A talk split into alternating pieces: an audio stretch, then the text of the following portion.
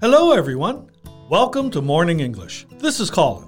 Hello, everybody. This is Norah. 欢迎大家收听早安英文。Hey, Colin. Would you mind if someone takes a photo of you without your permission? 如果没有人经过你的允许就拍你的照片，你会介意吗？Uh, well, it really depends. If I'm walking on the street, that's okay. But if I'm taking a shower in the gym or changing my clothes in a dressing room, then absolutely no. 嗯，就如果是普通的公共场合，正常的照片当然是没问题的啊。但是涉及了一些隐私的场合，肯定是不被允许的啦。Yeah, you know, I'm an amateur photographer, so I like to take snapshots. Remember last time I uh, I snapped a shot of you guys packed together, falling asleep on the sofa in the office? yeah, I love that photo. Snapshot，那这个词呢，就是 snap 快速拍照和 shot 照片的合成词。那合起来，它们可以做动词，就是表抓拍。You can also separate the word into a phrase like uh, snap a shot. Like I snapped a great shot.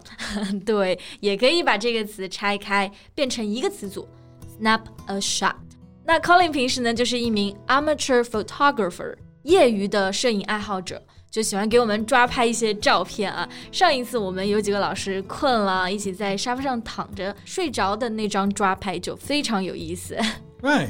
It's uh, interesting to capture moments of life. 嗯，不过和抓拍完全相反，如果是在厕所或者是洗漱间偷拍，就很可怕了。Oh yeah, sneaking a photo in the bathroom, that's a different story. It's illegal and unethical. 嗯，说到偷拍啊，我们通常就会用到一个词 sneak，本意就是偷偷摸摸、鬼鬼祟祟。很多这种偷拍行为都是违法且不道德的。Exactly. Sneaking is to do something secretly, often without permission. So the phrase always has a negative connotation. 我最近呢就看到一条新闻，有人举报在外网发现了公开出售偷拍女性的照片和视频，而且部分被拍摄的地点是中国多所高校。The news really made me frightened and angry at the same time. That's horrendous. This behavior is absolutely unacceptable.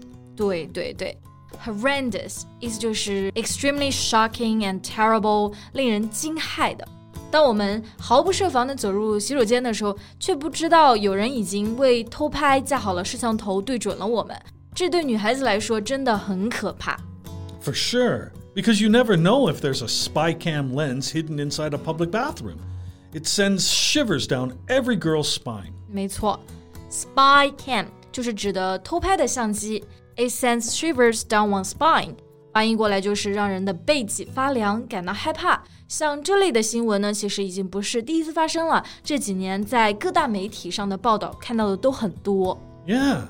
In fact, spy cams are a massive problem, and not only in China, but everywhere else. 嗯，所以呢，今天我们也和大家来讨论一下这个严肃的话题。在节目的开始，给大家送一个福利。今天给大家限量送出十个我们早安英文王牌会员课程的七天免费体验权限，两千多节早安英文会员课程以及每天一场的中外教直播课，通通可以无限畅听。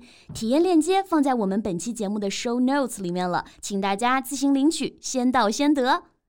All right，首先在说到偷拍照的时候啊，我发现网上还有一种翻译，就是 a candid photo。does it mean the same as to sneak a photo? Oh, no, no, no, no. They're not the same. A candid photo is capturing people moving and talking in public. What a street photographer would do. Alright，所以其实如果字典你去查，发现这个 a candid photo 也有偷拍的这个意思，但其实更多的它指的是街拍。Right. Many individuals have won great praise for their candid street photography. 嗯，那回到我们刚刚前面说到的偷拍， 其实，在前几年啊，韩国一直有一个专门上传偷拍照的网站，叫做 Soranet。直到韩国女性大规模的游行闹大之后呢，韩国政府终于开始重视了它的问题。Yeah, Soranet was shut down in 2019. It was once a popular site for uploading videos and photos taken using hidden and upskirt cameras. 是的。 从这个事情呢，我们也可以看出来，背后不仅仅是一个人，而是一个巨大的产业链，a chain of illicit production. Right. Criminals are increasingly using hacking techniques to control cameras in homes and public places.